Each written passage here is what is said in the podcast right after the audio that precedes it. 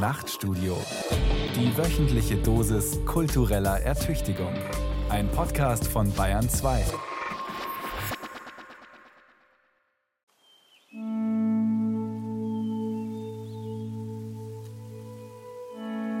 Ihre Blüten leuchten in allen Nuancen von Gelb, Rot, Pink oder Purpur. Manche ähneln Margeriten, andere kugelrunden Pompons, wilden Puscheln oder bizarren Sternen.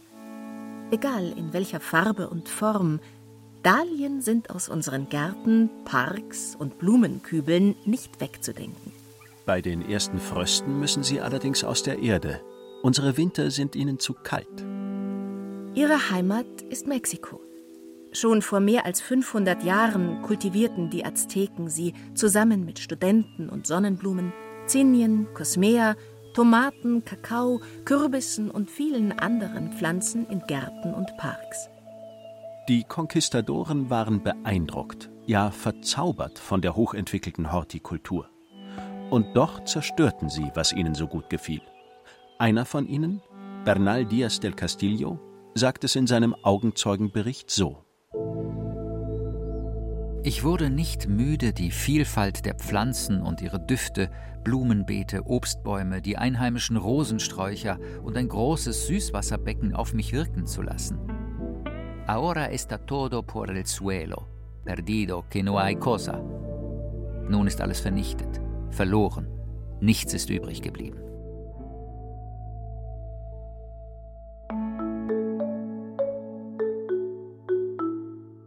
Dahlien und viele andere schöne und nützliche Pflanzen Amerikas fanden ihren Weg übers Meer in die Heimat der Eroberer.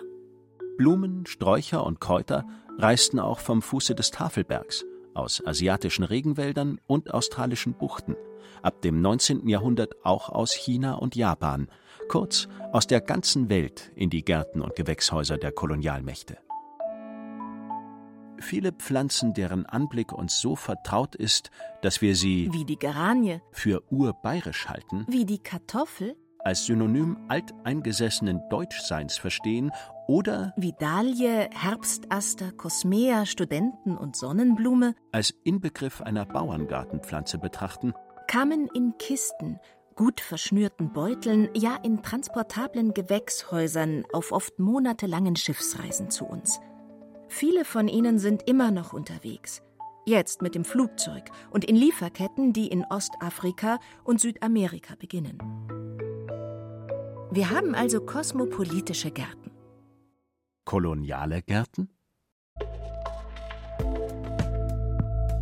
Reisende Pflanzen über die Kolonialgeschichte unserer Gärten und Balkone von Sabine Rolf.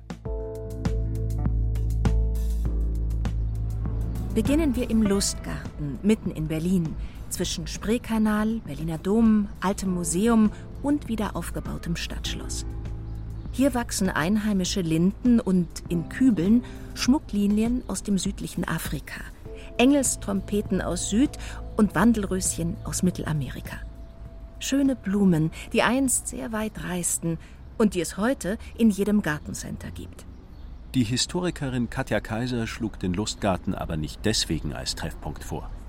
Sie interessiert mehr, dass Kurfürst Friedrich Wilhelm hier 1652 ein Pomeranzenhaus bauen ließ, um Zitrusfrüchte, aber auch Tomaten und Kartoffeln zu kultivieren, vielleicht die ersten der Stadt. Katja Kaiser promovierte über den Botanischen Garten Berlin als Zentralstelle der deutschen Kolonien und kümmert sich am Naturkundemuseum Berlin um Sammlungen im kolonialen Kontext. Sie ist also eine Expertin für historische Pflanzenreisen. Was mir so an dieser historischen Perspektive wichtig ist, ist eigentlich, dass Pflanzentransfers, wie es in der Wissenschaft heißt, also reisende Pflanzen, die von einem Ort zu einem anderen gebracht werden, zirkulierten. Es gab ja auch nicht immer nur eine Richtung aus den Kolonien nach Europa, sondern auch umgekehrt zwischen Kolonien oder andere Wege, dass dies eigentlich sehr früh beginnt. Also man spricht eigentlich ab den Fahrten von Christoph Kolumbus und den Transfers, die damit begannen, was ja schon Ende des 15. Jahrhunderts ist, vom sogenannten Columbian Exchange. Das ist das Fachwort dafür. Also das heißt, diese reisenden Pflanzen und Pflanzentransfers sind eigentlich eine sehr, sehr frühe Geschichte. Schon auf seiner zweiten Fahrt 1493 brachte Kolumbus Zuckerrohrstecklinge, die zuvor aus Asien in den Mittelmeerraum gelangt waren, auf die Karibikinsel Hispaniola. Auf dem Rückweg nahm er unter anderem Kürbissamen mit nach Europa. Es folgten Kakao, Paprika oder eben Kartoffeln und Tomaten, die ungefähr 150 Jahre später aus Mexiko über Spanien und die Niederlande und deren Kolonien in Preußen ankamen. Friedrich Wilhelm, der große Kurfürst, war mit einer Frau aus den Niederlanden verheiratet und die Niederlande waren zu der Zeit schon lange Kolonialmacht, hatten große Gebiete in Indien und auch in anderen Regionen. Und natürlich gab es damals schon ein großes Interesse an seltenen und kostbaren Gewächsen, wie es dann auch in den Quellen heißt. Also es war gar nicht oft unbedingt dieser Nutzcharakter, der das Spannendste war, sondern einfach auch im Zuge der höfischen Präsentation. Man hatte etwas Seltenes und Kostbares aus fernen Ländern und konnte damit auch so ein bisschen seinen Einfluss, seinen Machtbereich auch ähm, mit andeuten. Kartoffeln und Tomaten wurden in Europa zunächst als Zierpflanzen kultiviert. Wie bei vielen neuen Pflanzen war das Wissen um ihren Nutzen nicht mit über den Ozean gereist. Dahlienknollen zum Beispiel versuchte man zunächst zu essen. Während der große Kurfürst ein Glashaus für botanische Geschenke aus Holland baute, war das Heimatland seiner Frau eine der größten Kolonialmächte der Welt. Dessen goldenes Zeitalter verdankt sich gewaltsam durchgesetzten Gewürzmonopolen in Südostasien, dem Zuckerrohranbau auf Plantagen in der Karibik und dem Handel mit versklavten Menschen. Schaut man die wunderschönen niederländischen Blumengemälde des 17. Jahrhunderts genauer an, entdeckt man auf ihnen Blüten aus den Kolonien. Pflanzen wie Kakao, Baumwolle, Zuckerrohr, Kautschuk, Muskatnuss, Pfeffer, Kaffee, Tee begründeten Weltreiche. Man brachte sie von einer Kolonie in die andere, baute sie an, wo das Klima passte und es am profitabelsten erschien. Ab Ende des 15. Jahrhunderts reisten Pflanzen durch die ganze Welt. Es ging dabei nicht nur um Wirtschaft und Politik, sondern ebenso um Wissenschaft. Spätestens seit Karl von Linné und äh, seinem Aufbau des Systems der Natur ging es ja auch immer darum, dieses System der Natur zu vervollständigen. Und das ging nur, indem man eben auch fremde Gebiete bereiste, Pflanzen erstmals für die Wissenschaft beschrieb, die in dieses System einordnete.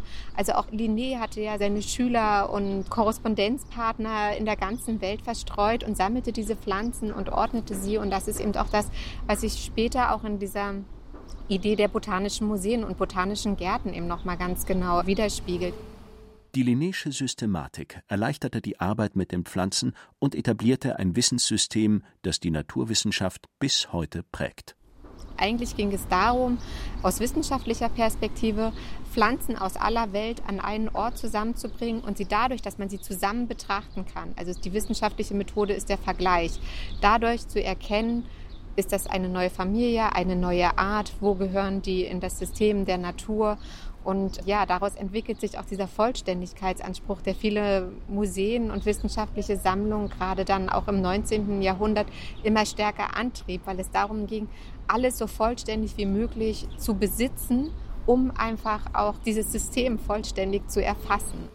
Marc Chanson, Direktor des Herbariums am Museum für Naturgeschichte in Paris, beschreibt die Arbeit des systematischen Vergleichens in seinem Buch Das Gedächtnis der Welt vom Finden und Ordnen der Pflanzen so.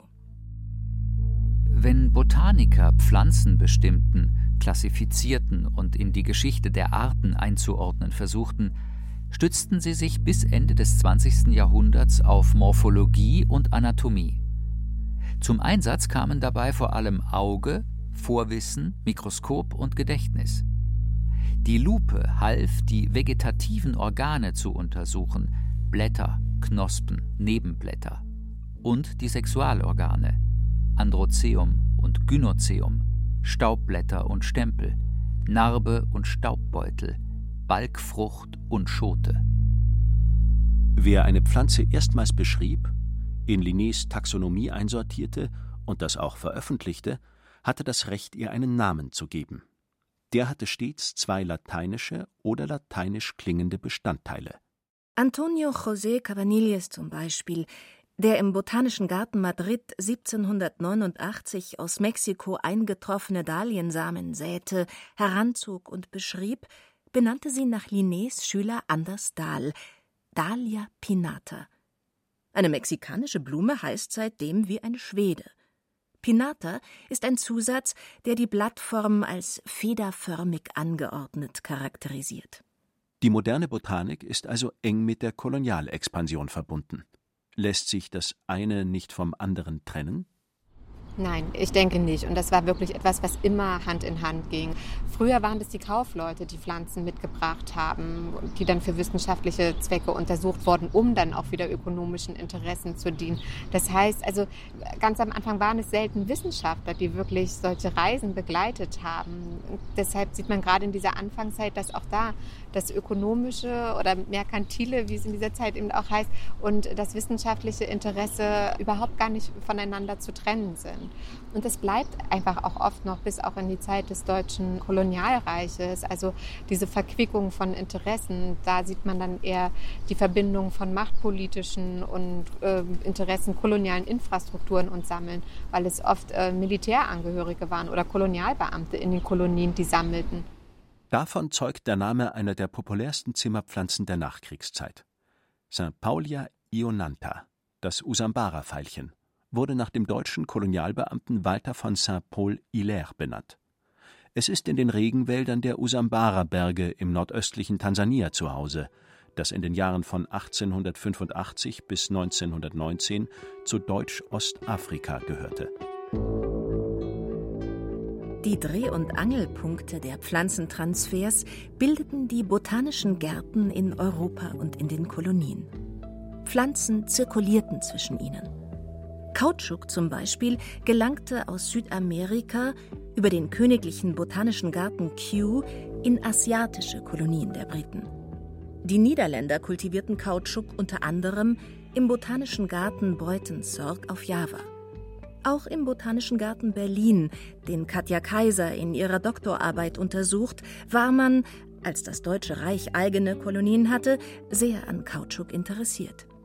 Die Deutschen profitierten dann von diesen jahrzehntelangen Untersuchungen, die durch die Briten und Niederländer schon gemacht wurden, bekamen auch Pflanzen aus britischen und niederländischen Kolonien, haben diese versucht in den deutschen Kolonien anzubauen, haben eigene Kautschukpflanzen auch entdeckt. Es gab also eine internationale Zusammenarbeit in Sachen Botanik. Aber wieso unterstützten sich konkurrierende Kolonialmächte an der Wende vom 19. zum 20. Jahrhundert? Das ist ähm, schwierig zu sagen. Also aus den Quellen, die ich mir angeschaut habe für meine Arbeit, springt eigentlich so hervor, dass man sich zu dieser Zeit trotz allen nationalen und imperialen Konkurrenzdenkens auch trotzdem als eine internationale wissenschaftliche Community sozusagen verstanden hat. Also als der Botanische Garten, die Neuanlage in Dahlem 1910 offiziell eröffnet wurde, hat Adolf Egner, der damalige Direktor, das als Institut für die internationale Wissenschaft beschrieben, wo alle eingeladen waren. So war eben auch dieser Botanische Garten in Beutenzorg aufgebaut. Da waren auch seit Ende des 19. Jahrhunderts immer Wissenschaftler aus aller Welt Natürlich muss man sagen, auf Europa bezogen. Es war jetzt nicht so, dass die lokale Bevölkerung in den Kolonien davon profitierte. Die waren natürlich vollkommen ausgeschlossen. Dabei hatten Einheimische mit harter körperlicher Arbeit und genauen Kenntnissen ihrer Flora einen wichtigen Anteil an der wissenschaftlichen Erfassung der Pflanzen. Sie erhielten aber keinen Zugang zur europäischen Wissenschaft und ihren Institutionen. Untereinander waren die Kolonialmächte hingegen großzügig. Was man häufiger liest, ist diese Vorstellung, dass man einfach die wissenschaftliche und wirtschaftliche Aneignung der Kolonien nur gemeinsam vorwärts bringen kann. Also es hat nichts gebracht, wenn man sich gegenseitig ausgeschlossen hat von Erkenntnissen. Und gerade die Botanik hat seit Jahrhunderten so funktioniert, dass man immer, auch gerade wenn man eine neue Art neu beschrieben hat, dieses Pflanzenmaterial, die Dubletten dann zirkuliert, damit die anderen Institutionen auch wissen, welche neuen Arten es gibt. Also diese Wissenschaft war von vornherein auf Wissenstransfer und auch auf Transfer von Pflanzenmaterial ausgerichtet.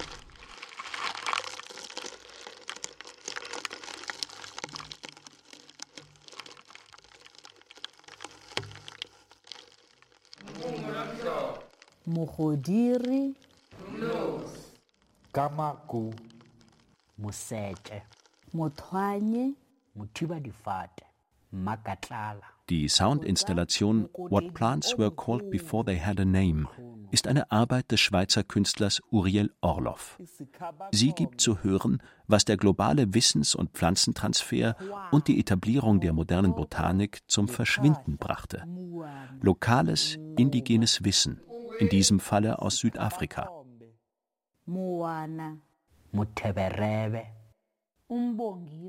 Orloff beschäftigte sich mehrere Jahre mit Geschichte und Gegenwart des Landes. Über diese drei Jahre habe ich viele Leute interviewt oder mit vielen Leuten gesprochen, die mit Pflanzen arbeiten und Pflanzennamen aufgenommen. Und ich habe eine Art Audiowörterbuch gemacht mit Pflanzennamen aus zwölf indigenen Sprachen. Und in der Arbeit selbst hört man einfach nur diese Pflanzennamen. Wir treffen Uriel Orloff in einem Park in Zürich, wo er aufwuchs, bevor er viele Jahre in London lebte und später nach Lissabon zog. In Zürich ist eine südafrikanische Pflanze, nämlich die Geranie, allgegenwärtig. Aber nicht sie brachte den Künstler zu seinem Projekt, sondern ein Besuch im Botanischen Garten Kirstenbosch in Kapstadt. Ich bin da rumgelaufen in diesem schönen Garten und mir sind dann eben die Pflanzentafeln aufgefallen, wo die Namen der Pflanzen immer auf Englisch und Lateinisch beschriftet waren. Und für mich ist dann plötzlich etwas aufgegangen. Ich habe dann in diesem Moment gab es einen Bezug zu diesen Archiven, die ich vorher in der Stadt besucht hatte, zu dieser kürzeren, jüngeren Geschichte von der Anti-Apartheidsbewegung und einer viel längeren Geschichte oder weiter zurückliegenden Geschichte von den Anfängen von der Kolonialgeschichte und den botanischen Expeditionen, die damit einhergegangen sind. What plants were called before they had a name macht deutlich, was im botanischen Garten fehlt. Pflanzennamen, die aus acht verschiedenen Lautsprechern im Raum quasi erklingen, je nachdem eben von verschiedenen Orten, verschiedene Personen, verschiedene Stimmen. Und es gibt keine Bilder dazu, es gibt keine Erklärung dazu. Es ist einfach klar, es gibt dieses Wissen. Das ist uns nicht zugänglich. Wir hören das und es ist noch vorhanden. Also es gibt nicht nur diese Pflanzentafeln mit den lateinischen und englischen Namen, sondern es gibt auch noch einheimisches Wissen.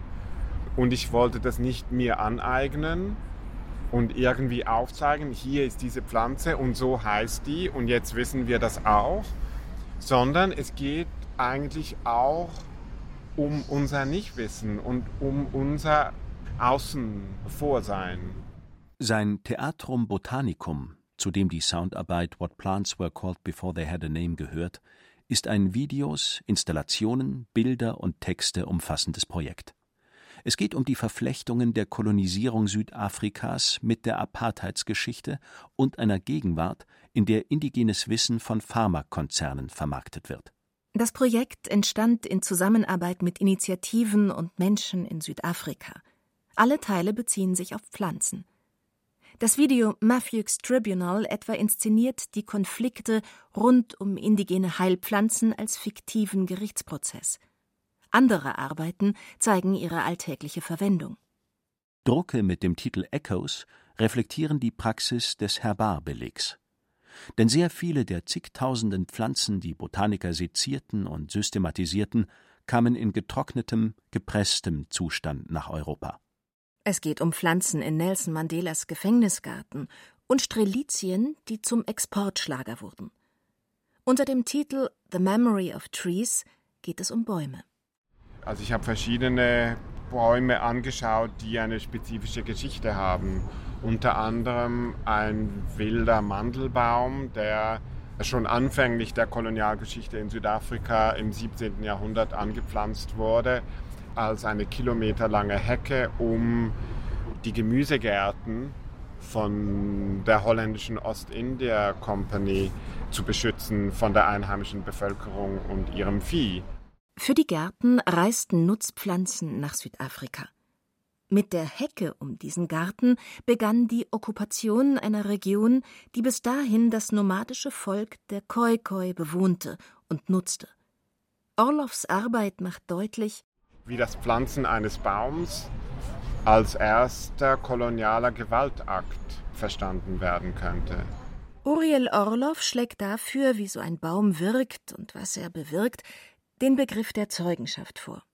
Was bedeutet das, wenn Zeugschaft mehr als menschlich wird und nicht nur ein Dokument aus der Vergangenheit ist, sondern eben auch eine Pflanze, ein Baum?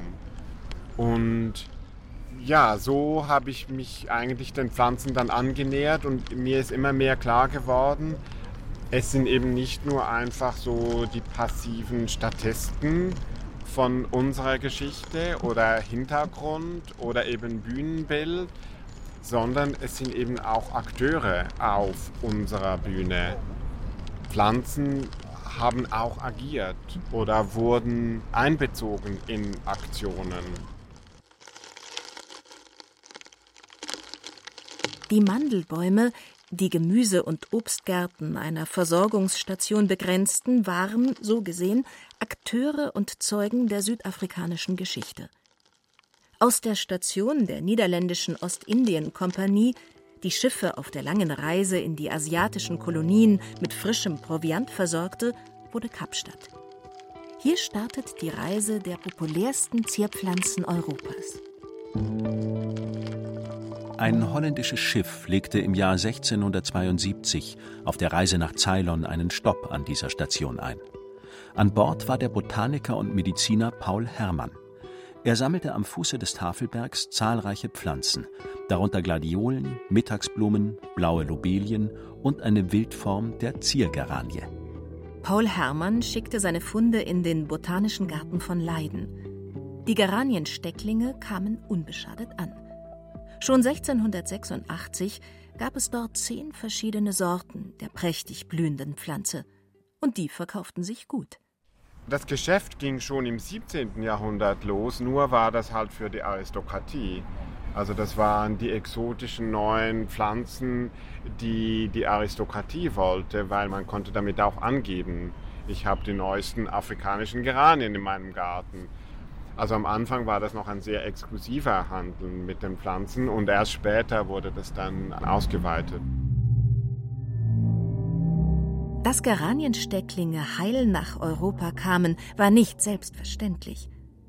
Denn Schiffsreisen von Kontinent zu Kontinent dauerten Wochen, Monate, ja manchmal auch Jahre und führten durch verschiedene Klimazonen. Samen keimten vorzeitig. Stecklinge, Knollen oder Wurzelstöcke verfaulten, wurden von Ratten oder anderen Tieren auf den Schiffen gefressen.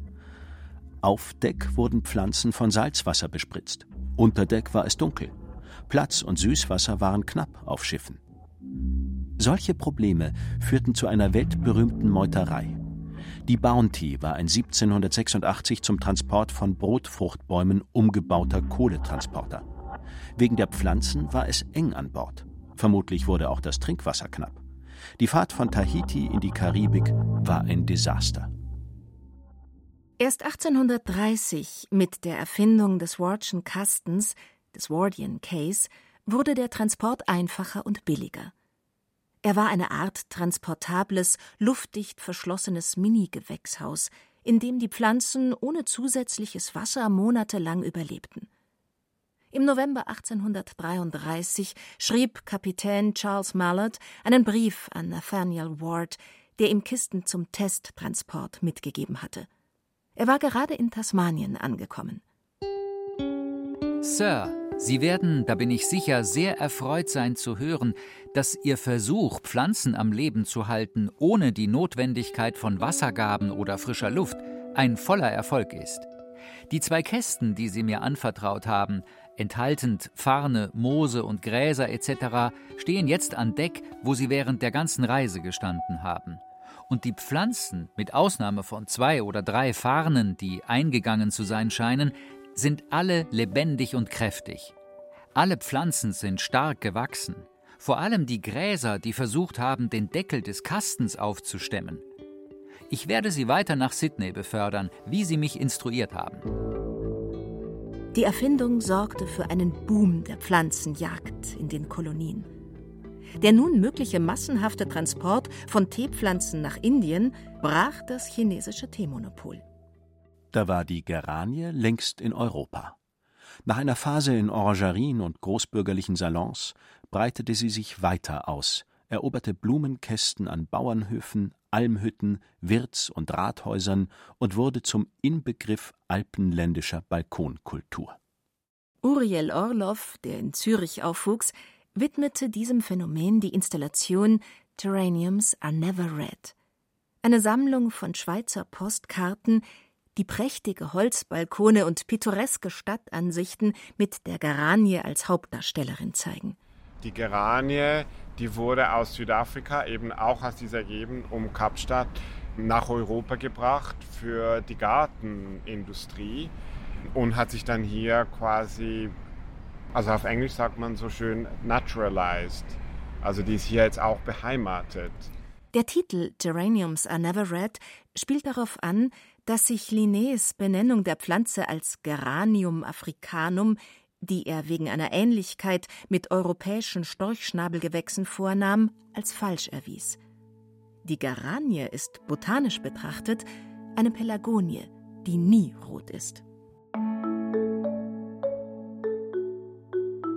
Egal wie wir sie nennen, die Geranie wurde in mitteleuropäische Bildwelten integriert oder naturalized, wie Uriel Orlov es sagt. Sie gehört zur Ikonographie heimischer Zierpflanzen einfach dazu.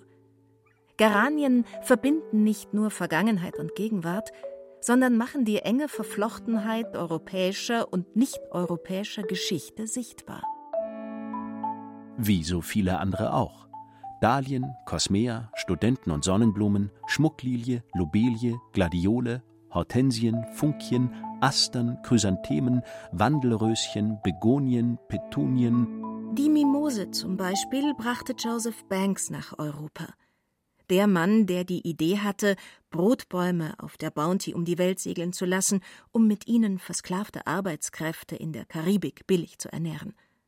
Dass Banks Skrupel hatte, die Sklaverei auf diese Weise zu unterstützen, ist nicht überliefert.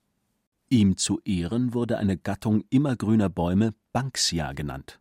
Banksien sind in Australien und Tasmanien zu Hause. Banks war Gründungsmitglied der Royal Horticultural Society und unternahm mit James Cook von 1768 bis 1771 eine Südpazifik-Expedition.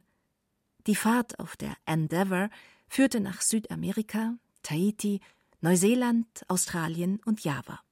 Ein prominenter Reisender und Pflanzenjäger, wie auch Alexander von Humboldt, der zusammen mit dem Botaniker Aimé Bonpland Samen konservierte und lebende Pflanzen aus Südamerika nach Europa schickte. Wie überwältigt die beiden von der tropischen Vegetation waren, zeigt ein Brief Alexander von Humboldts an seinen Bruder Wilhelm vom 16. Juni 1799 aus Cumaná in Venezuela. Welche Bäume! Kokospalmen, 50 bis 60 Fuß hoch. Poinciana pulcherrima mit fußhohem Strauße der prachtvollsten hochroten Blüten. Pisange und eine Schar von Bäumen mit ungeheuren Blättern und handgroßen, wohlriechenden Blüten, von denen wir nichts kennen. Wie die Narren laufen wir bis itzt umher. In den ersten drei Tagen können wir nichts bestimmen, da man immer einen Gegenstand wegwirft, um einen anderen zu ergreifen. Bonpland versichert, dass er von Sinnen kommen werde, wenn die Wunder nicht bald aufhören. Reisende Männer und sehr wenige Frauen ermöglichten eine Botanik, ja Naturwissenschaft, die sich über ihren universellen Anspruch, weltweite Expeditionen und ihren Entdeckergeist definierte. Sie segelten um die Welt, schlugen sich durch Dschungel, suchten entlegenste Gebiete auf, nahmen höchste Unbequemlichkeiten, ja Lebensgefahr in Kauf. Wilhelm Micholitz, der im 19. Jahrhundert für einen Londoner Orchideenhändler unterwegs war, klagte: Das größte Hindernis beim Sammeln und Erkunden ist, in diesem Land wimmelt es von Tigern. Er schrieb dies in einem Brief aus Vietnam, und es klingt nach exotistischer Abenteuerlust. Aber tatsächlich kamen viele seiner Kollegen zu Tode. Trotz dieser Einsatzbereitschaft würde man solche Unternehmungen heute als Biopiraterie bezeichnen. Denn was Forschungsreisende und andere Sammler fanden, nahmen sie ohne zu fragen und ohne irgendwen vor Ort am Nutzen zu beteiligen, den ihre Funde nicht immer, aber oft genug hatten. Noch in den 1980er Jahren sammelte die Arbeitsgruppe Neue Zierpflanzen des Zentralverbandes Gartenbau Samen der Wildform des blauen Gänseblümchens in Australien. Die Forschungsanstalt Geisenheim züchtete daraus eine weltweit erfolgreiche Zierpflanze. Erst seit 2014 gibt es mit dem Nagoya-Protokoll eine Vereinbarung zum gerechten Umgang mit genetischen Ressourcen. Anders als die USA hat die EU ihr zugestimmt, erkennt das Protokoll aber nicht rückwirkend an. Das heißt, an Kaffee, Kakao, Zuckerrohr, Geranie und Sonnenblume verdienen nicht die Länder, aus denen sie stammen. Sie wurden schließlich lange vor 2014 auf Reisen geschickt.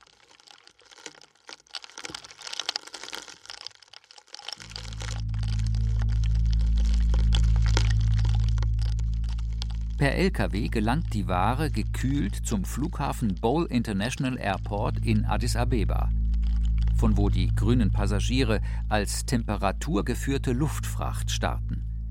In der Hauptsaison fliegt Lufthansa Cargo bis zu sechsmal wöchentlich Geranienstecklinge zum 5340 Kilometer entfernten Flughafen Frankfurt, zum Beispiel im Belly eines Airbus A330-300. Pflanzen sind immer noch unterwegs. Nicht mehr per Segelschiff, sondern per Flugzeug. Zum Beispiel mit Lufthansa Cargo, wie der Image-Text des Unternehmens anpreist. Unterwegs sind Schnittblumen, aber auch Beet-, Balkon- und Zimmerpflanzen.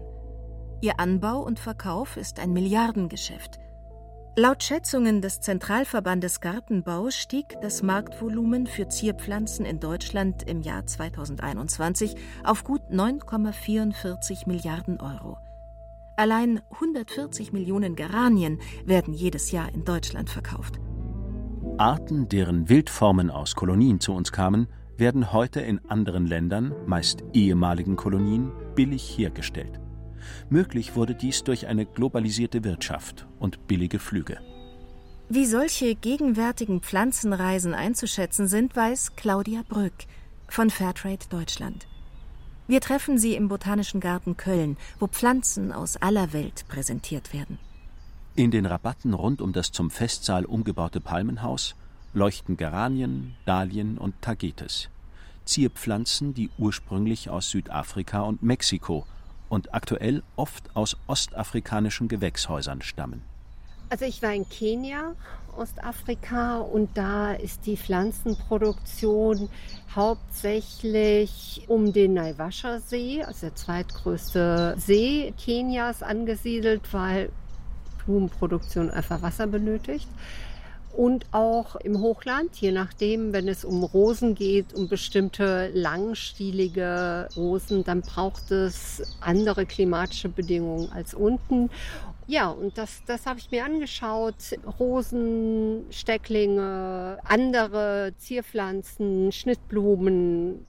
Die Anbaubetriebe bedienen die Schweiz, Norwegen, den ganzen europäischen Markt. In Uganda, Tansania oder Äthiopien ist das Klima günstiger für wärmeliebende Arten. Die Arbeits- und Umweltschutzgesetze sind weniger streng, die Arbeitskräfte erheblich billiger. Die Produktion wurde erst vor einigen Jahrzehnten aus Europa, insbesondere den Niederlanden, ausgelagert dass sich das lohnt, dadurch, dass die klimatischen Bedingungen da sind, dass die Frachtkosten nicht so groß sind, dass dort moderne Industrien entstanden sind, dass billige Arbeitsplätze, muss man auch sagen. Das hat dazu geführt, dass vor, ich weiß es nicht, 40 Jahre, 30 Jahren, nicht so lange her, die Produktion aus Holland raus ist und dann Ostafrika als Hauptgebiet. Lateinamerika auch, aber die Wege sind zu lang eigentlich für Europa. Deswegen ist so Ecuador, was man viel kennt, oder Kolumbien, die Blumen gehen eher in die USA oder nach Kanada. Fairtrade engagiert sich seit 2005 im Zierpflanzenanbau. Wir wurden gefragt von der Blumenindustrie selber, die gesagt hat, hier ist ein ganz großer Bedarf. Also die Umweltverschmutzung war immens und die Arbeitsbedingungen waren sehr schlecht. Und die Frage war einfach, können wir mit unseren Mechanismen etwas vor Ort verändern? Die Organisation entwickelte Fairtrade-Standards für den Zierpflanzenanbau. Sie zeigen, was in Gewächshäusern wie Kenia, Äthiopien oder Uganda nicht selbstverständlich ist. Feste Arbeitsverträge, Versammlungs- und Gewerkschaftsfreiheit, Mutterschutz, klare Arbeitszeitregelungen sowie Schutzkleidung und Trainings zum sicheren Umgang mit Chemikalien.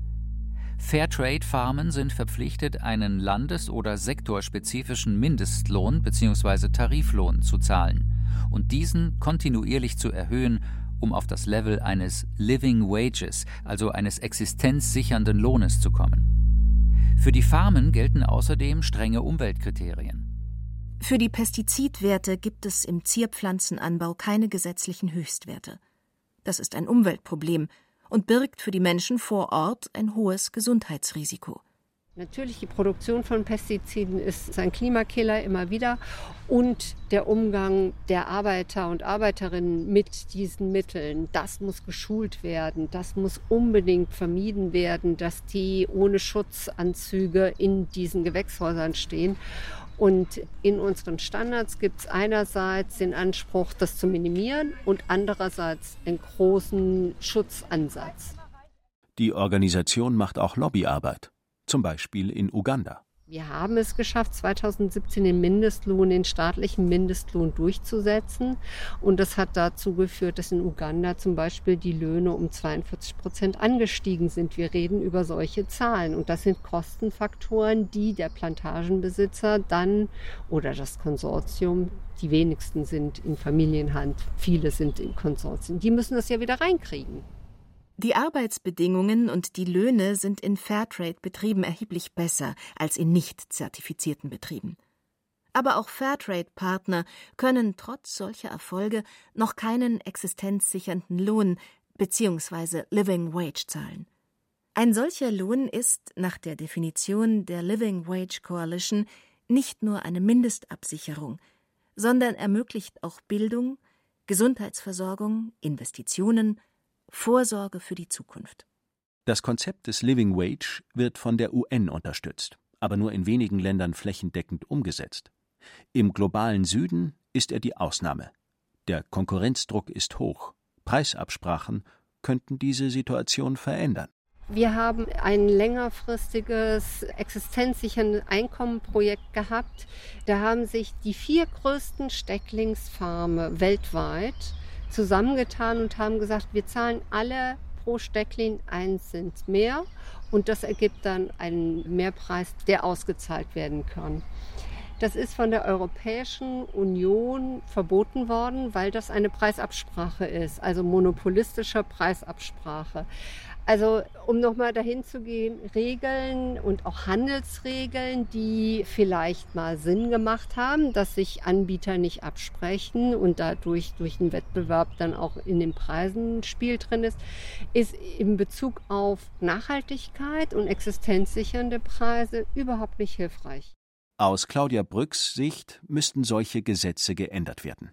Denn das Problem sind eben auch eine strukturelle ökonomische Hierarchie zwischen globalem Norden und Süden und Handelsgesetze, die der Ausbeutung von Umwelt und Menschen keine Grenzen setzen.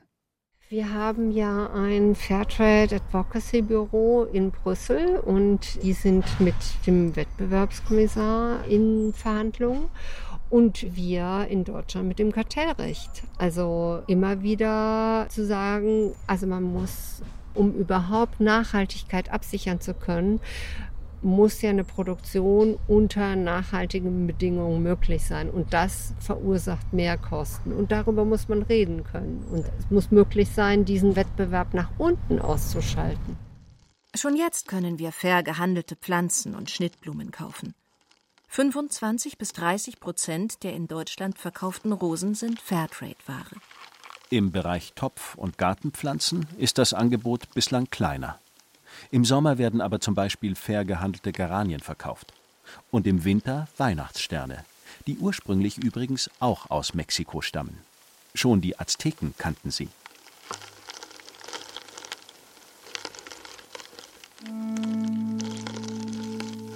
Pflanzen bewegen sich schon immer und auch ohne menschliche Hilfe durch die Welt. Ihre Pollen und Samen reisen mit dem Wind, im Gefieder, Fell und Verdauungstrakt vieler Tiere. Sie schwimmen in Flüssen, durch Meere und Seen. Sie vergrößern ihre Lebensräume, erobern neue Standorte. Aber auch der Handel mit Pflanzen ist nicht neu. Schon Königin Hatschepsut ließ sich 1500 v. Chr. mit Schiffen Weihrauchpflanzen aus dem Land Punt, dem heutigen Somalia, liefern. Aus dem Osmanischen Reich kamen die ersten Tulpen nach Holland. Seit sich die Erdkugel nach Kolumbus in einen zusammenhängenden Wirtschaftsraum verwandelte, reist die Flora schneller und anders. Der koloniale Pflanzentransfer veränderte Landschaften, politische und ökonomische Machtverhältnisse, unser Denken, unsere Ernährung, Lebensgewohnheiten und Gärten. Beim Anblick eines überbordenden Blumenbeets denken wir aber meist nichts weiter als wie hübsch oder macht es viel Arbeit? Die Pflanzen anderer Kontinente sind so vertraut, so unsere, so naturalized, wie Uriel Orlov es sagt. Angesichts einer Dahlie oder Tagetes könnten wir uns aber auch einen Park der Azteken vorstellen. Sie verehrten Blumen und wussten sie so zu kultivieren, dass die Spanier schwärmten, bevor sie die Pracht zusammen mit einer ganzen Kultur zerstörten. In der Sprache des vorkolumbianischen Mexiko, dem Nahuatl, heißen Dahlien Cocotli oder Cocochochi. Angesichts der Geranienflut in Münchner oder Züricher Balkonkästen könnten wir an eine Pflanzenreise vom Kap der Guten Hoffnung nach Leiden denken. Oder an große Gewächshäuser in Ostafrika, in denen die Zuchtform heute kultiviert wird. Beim Usambara-Veilchen kommt uns vielleicht ein Kolonialbeamter in den Sinn, der nach dem Verlust von Deutsch-Ostafrika bis in die NS-Zeit hinein revisionistische Texte schrieb. Allerdings wurde der botanische Name in diesem Fall geändert, aber nicht wegen der Ansichten dieses Mannes, sondern weil die Linnaeusche Systematik im Zuge genetischer Einsichten nachgebessert wurde.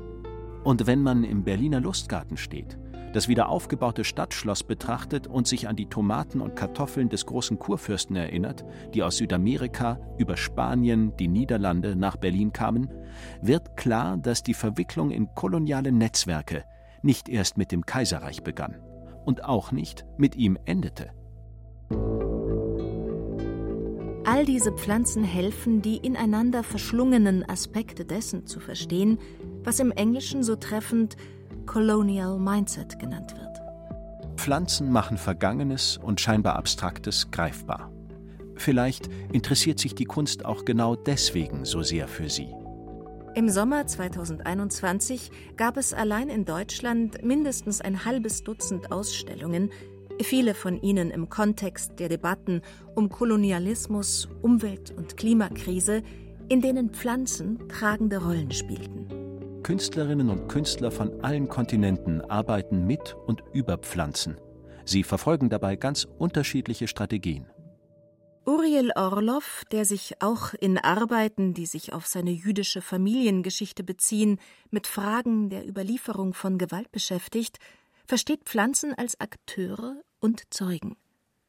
Er bezieht sich dabei auf einen Begriff des Geistes, der mit Avery Gordons Ghostly Matters Haunting and the Sociological Imagination korrespondiert. Klar, also das ist eine Art Metapher, das Gespenst oder der Geist, aber es ist etwas, mit dem wir sehr stark leben in der Gegenwart. Und ich habe mich schon lange in meiner Arbeit eben für Gespenster interessiert, für diese Fragen quasi aus der Vergangenheit in der Gegenwart. Und ich denke, was mir dann in Südafrika auch in diesem botanischen Garten klar wurde, ist, dass eigentlich diese Pflanzen, die hier sind, eben auch solche Gespenster sind, auf eine gewisse Weise, eben Fragen stellen an uns und wir versuchen müssen, Antworten zu finden oder mit diesen Fragen zurechtzukommen. Pflanzen stellen Fragen in den Raum. Nach Gewalt, Aneignungen, Verbrechen im Zusammenhang mit der Kolonialgeschichte. Sie verbinden Vergangenheit und Gegenwart, aber auch unterschiedliche Regionen der Welt. Katja Kaiser beschäftigt sich bei ihrer Arbeit mit Sammlungen des Naturkundemuseums in Berlin mit der Suche nach Antworten. Was ist ein angemessener Umgang mit dem, was Expeditionen, Kolonialbeamte, Militärangehörige aus den Kolonien nach Berlin schickten? Wie kann so etwas präsentiert werden, ohne die Hierarchie zu reproduzieren, die den Transfer dieses Materials nach Berlin erst ermöglichte. Über den Umgang mit Kunst und anderen Artefakten aus kolonialen Kontexten gibt es, nicht zuletzt rund um das Humboldt-Forum, leidenschaftliche öffentliche Debatten. Naturkundliche Sammlungsobjekte standen bislang nicht im Fokus. Dabei werfen sie besondere Fragen auf.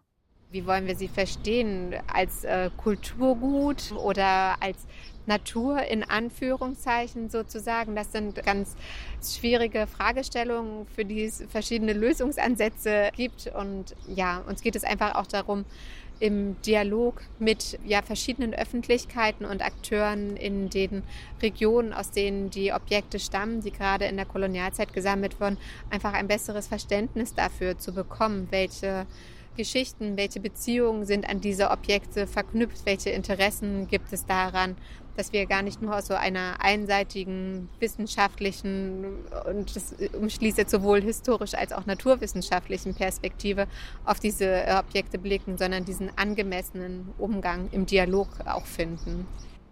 Gärten und Balkone sind keine Kunst und keine Museen. Dennoch stellen sie ganz ähnliche Fragen nach unterschiedlichen Geschichten und Perspektiven in den Raum.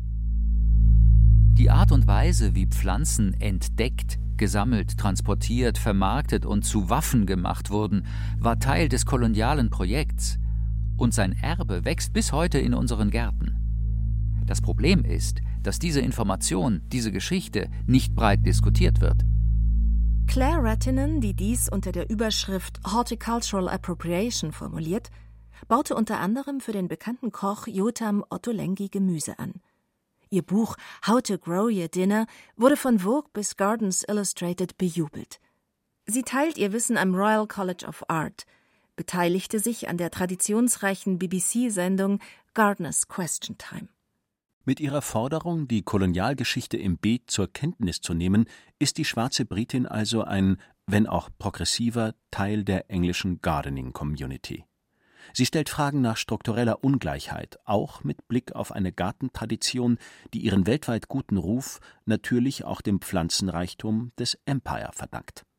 Die historischen Reiserouten der Flora zu kennen, verändert die Perspektive auf das Beet und die Welt. Das Gleiche gilt für das Wissen um die gegenwärtigen Flugreisen, die unsere Gartencenter und Blumenläden mit preiswerter Ware füllen.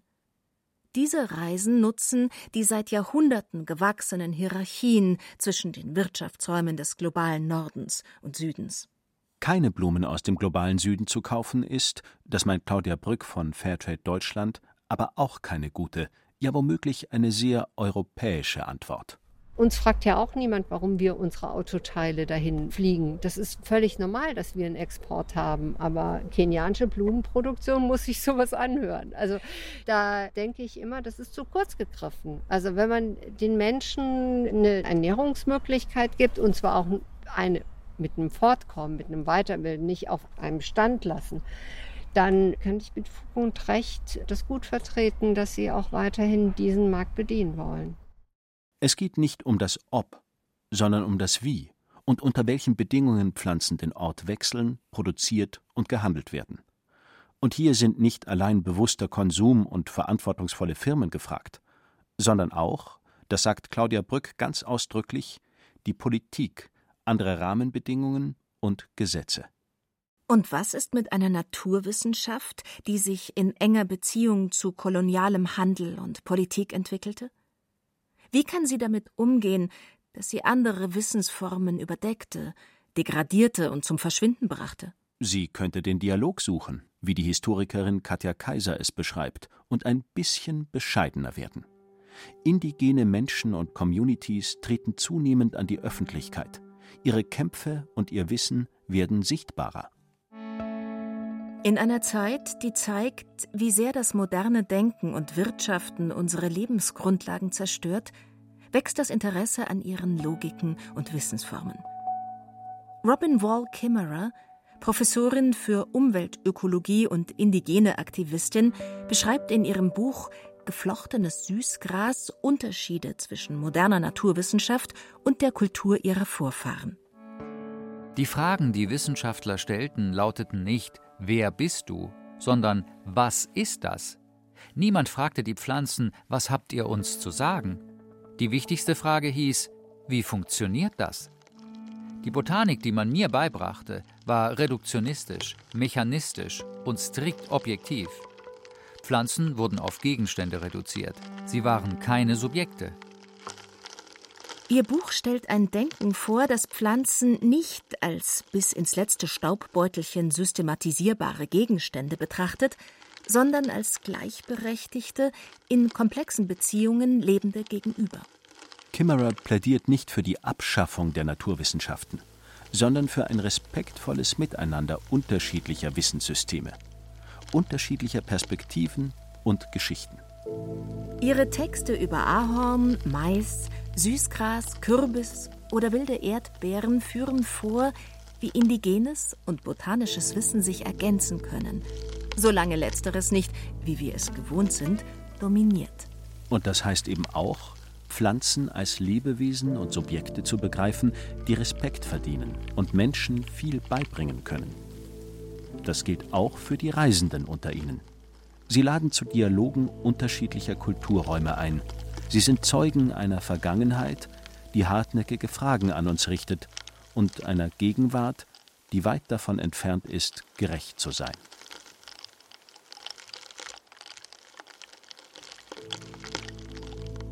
Kimmerers Lieblingsblumen sind die kanadische Goldrute und Astern. Ihr ursprünglicher Lebensraum sind die zu großen Teilen durch koloniale Besiedlung zerstörten Graslandschaften Nordamerikas. Wer sich in unseren Gärten an ihren leuchtenden Farben freut, könnte einfach einmal daran denken.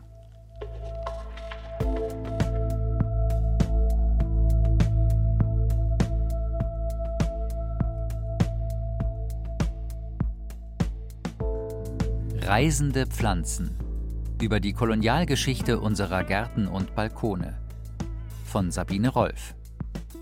Es sprachen Thomas Birnstiel, Susanne Schröder und Christian Schuler. Sounddesign Dagmar Petrus. Technik Christiane Gerhäuser-Kamp. Regie und Redaktion Stefanie Metzger. Eine Produktion des Bayerischen Rundfunks 2021.